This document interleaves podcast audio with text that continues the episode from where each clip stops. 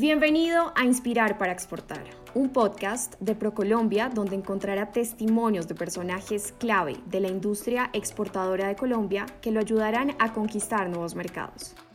En este episodio presentamos Ley de Trabajo en Casa, Alcance y Condiciones.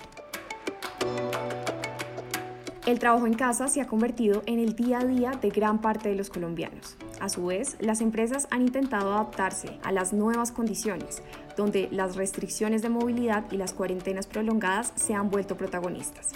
Con el fin de establecer horarios, condiciones y límites de esta nueva modalidad de trabajo, se reguló la Ley de Trabajo en Casa. Para entender en detalle en qué consiste, hoy estamos con Germán Ducón, abogado senior de ProColombia. Germán, bienvenido y muchísimas gracias por acompañarnos. Muchas gracias, María Paula. Muchas gracias por la invitación. Bueno, de la ley de trabajo, lo, que, lo primero que hay que decir es que viene a, a solucionar una situación que ocurrió a través de la llegada de la pandemia a Colombia y al mundo particularmente. Y lo que busca es justamente establecer el marco legal para la prestación de servicios personales desde las instalaciones distintas a las del empleador. Aquí el trabajo en casa solo podrá implementarse en situaciones ocasionales, excepcionales o especiales, como la que estamos actualmente, sin alterar las demás condiciones inicialmente pactadas en el contrato laboral y que no debe confundirse con la ley del teletrabajo, que esta es otra ley y tiene otra reglamentación aparte. Eh, la ley del trabajo en casa eh, Además trae una, una, situación de que se puede pactar por un término durante tres meses, prorrogable por otros tres meses, por una sola vez. Sin embargo, la misma ley le permite al empleador que si persiste en las circunstancias extraordinarias y excepcionales que dieron lugar a, a su solicitud o su declaratoria, pues este término se extienda hasta tanto sea necesario implementar el trabajo en casa. Para poder acceder a ello, el empleador debe comunicarle de manera formal al trabajador la implementación de este esquema, en donde se precise el tiempo y las condiciones en las cuales va a operar la modalidad de este tipo de trabajo. El empleador debe iniciar procesos internos de capacitación, formación y desarrollo en competencias digitales y podrá revocar además la implementación del trabajo en casa de manera unilateral cuando cesen las condiciones que dieron lugar a su implementación. Germán, entonces estamos hablando de un marco legal establecido, de unos tiempos determinados y de una comunicación formal que se debe mantener con el trabajador. ¿Qué otras herramientas o mecanismos son importantes? La ley busca implementar mecanismos y, herramientas que permitan además la, medición del trabajo en casa, la evaluación de metas y la productividad. Busca también que garantizar el acceso a medios tecnológicos que permitan la, la, permanente comunicación y seguimiento de actividades del trabajador.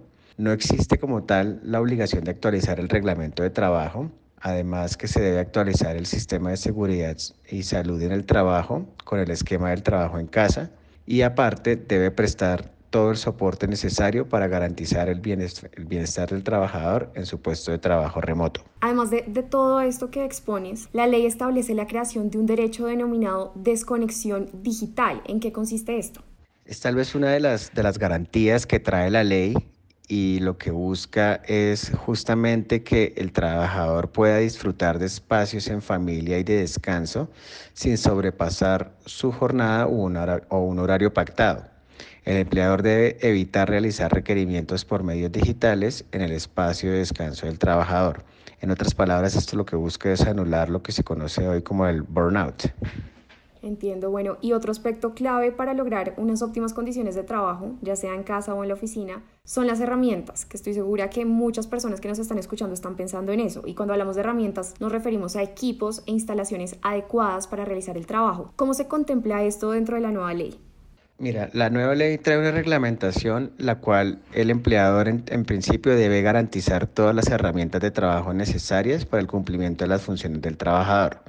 No obstante, y por mutuo acuerdo, el empleador y el trabajador pueden acordar utilizar los implementos del trabajador y las herramientas de su propiedad. Adicionalmente, se deberá reconocer a los trabajadores que devengan hasta dos salarios mínimos legales mensuales vigentes un auxilio de conectividad, el cual no es compatible con el auxilio de transporte. Este auxilio de conectividad forma base de la liquidación de prestaciones sociales. En otras palabras, que se asimila al auxilio legal de transporte, pero es excluyente con este pago. Por último, existen unas obligaciones del empleador a tener en cuenta. evaluar la posibilidad de reconocer un auxilio de equipos y trabajos en casa, actualizar y o implementar el sistema de seguridad social y salud en el trabajo y con ello las baterías psicosociales para disminuir los riesgos por estrés y salud mental, implementar en el reglamento del trabajo las condiciones y obligaciones del trabajo en casa o crear una política relacionada con esta modalidad.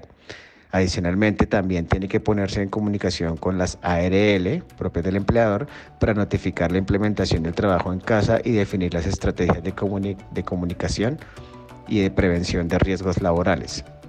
También le corresponde al empleador hacer monitoreos, monitoreos periódicos de las condiciones de salud física y mental de sus trabajadores y mantener una documentación de los mismos. Por último, se requiere ser muy cuidadoso con los requerimientos al trabajador en sus horas de descanso y los cuales deberán, para ello se puede utilizar distintos medios, entre otros WhatsApp, Telegram, Teams, entre otros, pero siempre respetando el derecho de desconexión digital. Así llegamos al final de este episodio, esperamos que haya disfrutado este podcast. No olvide dejarnos sus comentarios, sugerencias, compartirlo a través de sus redes sociales e incluso vía WhatsApp.